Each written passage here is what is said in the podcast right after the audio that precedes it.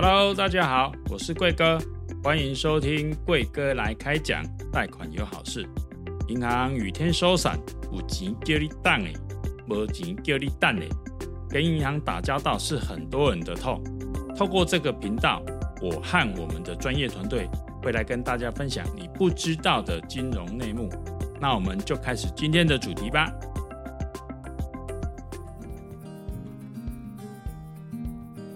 大家好，我是好时代房贷经理周景光。今天邀请我们团队的王韶林经理来分享一个时事话题。大家好，我是韶林。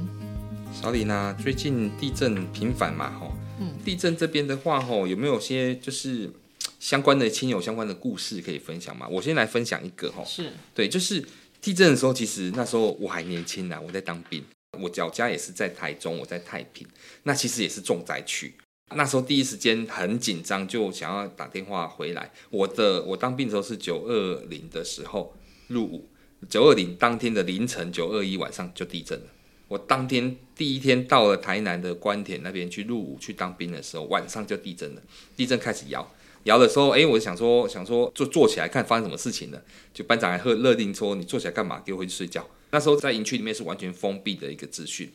后来一直等到三天之后，班长在后面叽叽簌簌就说：“要不要给他们看？要不要给他们看这些画面啊？这些状况？”我们那时候才觉得奇怪，后来才把把新闻一打开，一打开我吓坏了，怎么会这么严重？对，那当时第一个想法就是要赶快打电话回家，问问看家里面怎么样。对对对，那那时候又没有手机，只有那种就是就是家里面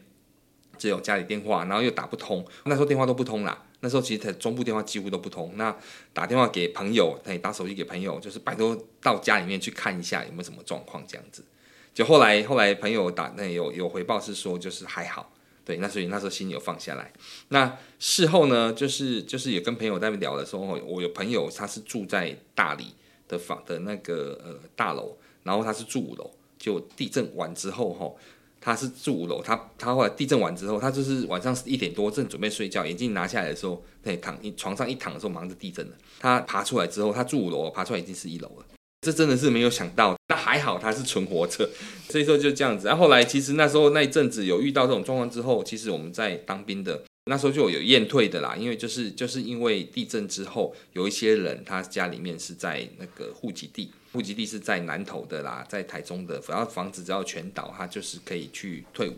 还可以马上就退伍了。那时候其实我们就是在等待退伍的状态，等待就是政府开那个全岛的证明这样子。那当然我家也是没有怎么样，后来就下部队了。那下部队之后呢，就是有听说学长们在那时候地震的前进指挥所是在竹子坑，在太平的哎那个大理的竹子坑那边，然后呢，就是说有很多学长就是跑出去去去去地震去救灾。然后去去搬，讲难听就搬尸块啦，对，那其实都对他们心里有很大的影响，因为有时候出来都是一块块的这样子，对啊，这这其实九一地震当时在在台湾心人心中真的是一个无法磨灭的一个痛，尤其是大陆住台中的人哈，住南投的都知道，像我以前有同学他是住南投集集，他说集集那边的房子啊，地九一地震的时候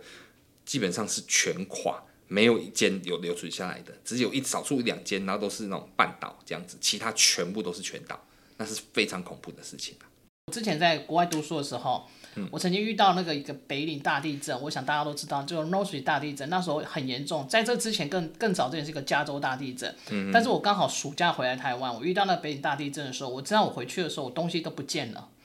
完全不见，因为它很严重，震的很严重，而且美国房子哈都是有点像木头盖的。哦，对。好，所以那个他们要拆除的时候，他是把我东西全部拆除，给你给你一天还是两天的时间去搬迁。嗯，所以我回去的东西都得重买。哦，我记得那个印象中哦，但是我后来那天九一在大在摇的时候，我突然觉得好像就是那种感觉，那种大地震，我不会我说不会遇到像那么大的地震，果真就遇到了。嗯、所以那时候我住在二楼。嗯哼。刚才景光在说那件事，其实我我很害怕，因为我看到有点那个梁柱被挤压的感觉。嗯。所以我就抱着孩子，我那时候孩子很小，大概几个月大而已。嗯嗯。所以我就抱着他从外面往外冲，然后就开车出来了。嗯，然后从此那一天我就是一就是一个月都住在车上。哦，哦，因为那个是在国外的时候，有点回去的经验就告诉我，其实那个一定要在空旷的地方。嗯，所以我就一直住在那个车上，或者是就看人家那个很空旷的、很偏僻，我就直接从台中车开到那种彰化园林那边。那我也不晓得那是谁，但是就一路上看下去，就是整个那种彰化那边哈，那种金马路那个金马大地、金马大镇的时候，那也很严重的一件事。所以那时候我就就在想哦，就其实地震，其实这种天灾该如何是好？但是因为我们的政府那时候也确实很认真在做一些呃救灾啦、补助啊。嗯。但是我我我讲我过往在美国那个经验哈，那个我人不在美国，但是东西又被拆迁了，那我又租房子，那我真的是欲哭无泪，买了那么多东西了，嗯、然后怎么电脑都不见了，那回去要重来一次。那那时候的钱哦，他们他们有补贴那个房东。一笔钱就是像救灾，像我们政府这样，但是后来我收到，欸、对对，房东，哎，就是我跟人家租房子，我是房客嘛，对啊，那是一房客就没啦，好，房客没有，但我也这样认为，对不对？对。后来我收到一张七百多块美金，补贴了我吃饭，我觉得好安慰哦，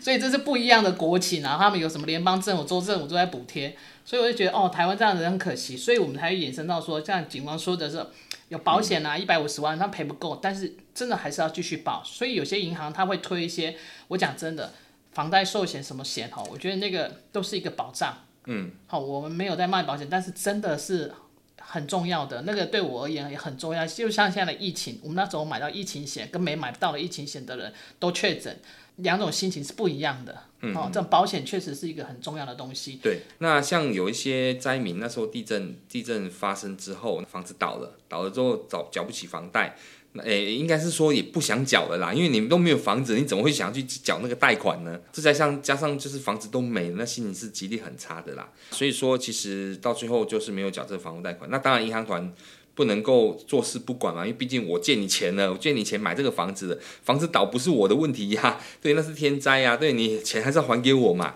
所以银行团还是会跟客户去追缴，当然政府会去协调，就是说可能会有一些延展期或者是降低利率的做法，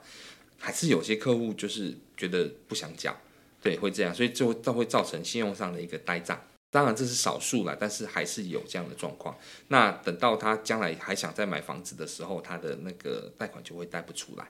那小李，你这边有遇到在银行有遇到受灾户的一些状况 case 吗？我有遇过啊，因为可能年纪比较多一点点，只多一点点就遇到了。诶，其实哈有分好几种，例如他的面向如果是他是在公股银行贷款的，像土银跟台银，嗯，那很特别的哦。他们纵使他们例如说。他们房贷没有缴了，他在联征，不晓得那时候是因为电脑的系统的关系还是怎么样，他联征是不会上的，所以看不到他的贷款，也看不到他的呆账。哦。但是如果在民营行库，就是不是公营行库那种三三零之外的，嗯通常都是还是就会，他就会通知他有展延的机会，就像政府的德政，他就会请他银行展延他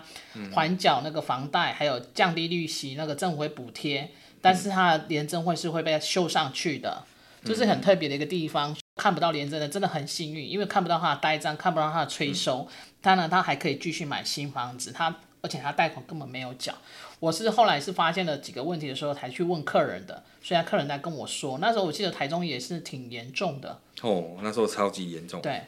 所以那时候有很多大楼的时候是有围围楼的时候根本没办法增贷了啊，也没办法做。嗯、但是我问他说怎么看不到他的贷款，他就说他也不清楚，因为那时候原本就在土银贷了。对，住宅贷款，所以这是一个很特别的事情，所以这个也算他也是蛮 lucky 的一个民众啊。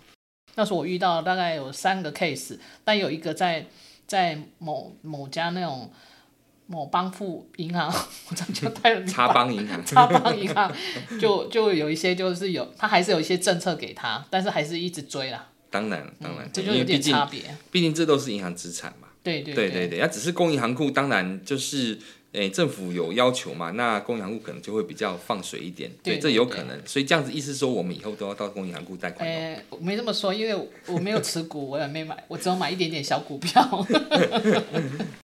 一般来讲，地震险只有保障房子。像我们讲，就是有一些人他的房子是跟人家租的，跟房东租的，那政府的一些补贴跟包括这些地震险的一些理赔，全部都是针对屋主。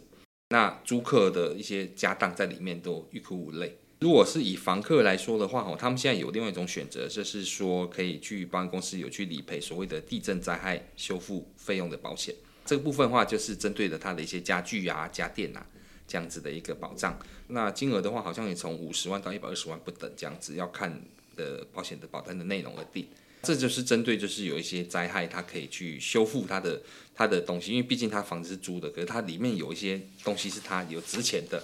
对啊，这保险公司还是有有有帮忙去做一个保险跟理赔的动作啦。听众朋友们可能网络上多搜寻一下，看看是不是有这样的险种。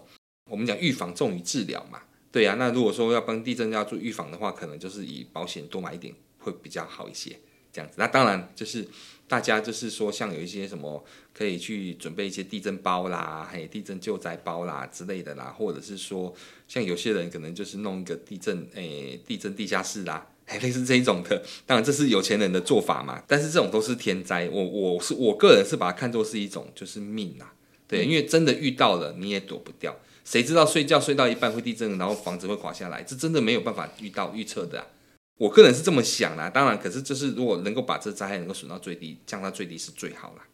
听众朋友他有在询问，就是说，那如果有跟产险公司做保险，可是我房子有贷款，那如果说万一发生灾害的话，吼，那要理赔的时候，那要怎么办理？还有理赔很慢，听说就是卡在银行这一关。好像是火险债权人的一个问题，那这样子是不是要请我们少林经理帮我们就是分享一下？嗯，嘿，呃，如果是火险部分呢，因为我们这是类似强制险，所以它第一关呢，为什么卡在那个银行那边？因为银行是债权人，嗯、然后因为假设你银你贷款是五百万，那他债权他他债权那个火险赔的是一百五十万，所以你还欠他三百五，那自然而然一定是在银行那边。但是如果你只借一百万，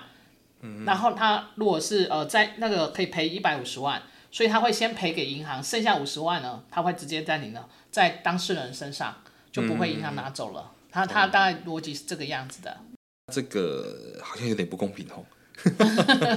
可是可是这没办法，因为毕竟是银行借你钱的，所以说他一定是要求要这样子做啦。其实包括火险、地震险都是一样，就是你要先还他的贷款，还完之后，那你可能会拿不到钱，但是你你等于是贷款也是还了一部分的，还是这样，银行的要求是这样子啦。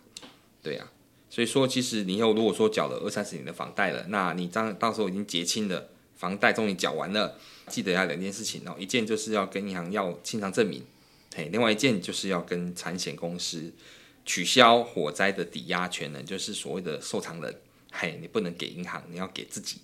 嘿，就是就是受益人还要给自己，不能给银行。这样子，然后整个整个全部处理完，包括说还要到地震事务所把他的银行的设定完成，这样子，这样你才能够完完全全的跟银行脱钩，你才不会被银行就是就是追着跑，还是这样子，你才不用担心说自己的房子会被银行拿去做怎么样。不过当然啦，其实你只要缴款正常，然后缴正常结清，其实银行也不会对你怎么样啦。对，这是这是本来就是这样子的。最近啊，天灾频繁啊，除了祝福大家都平安之外，哈，也叮咛大家提早做预备。然后我们没有接业配，但是真心觉得哈，每每年花一千多元可以买一份住宅险，真的有必要。灾害无法预料，但在灾害来临的时候，多一分准备，少一分损伤。谢谢你，我们下周再见。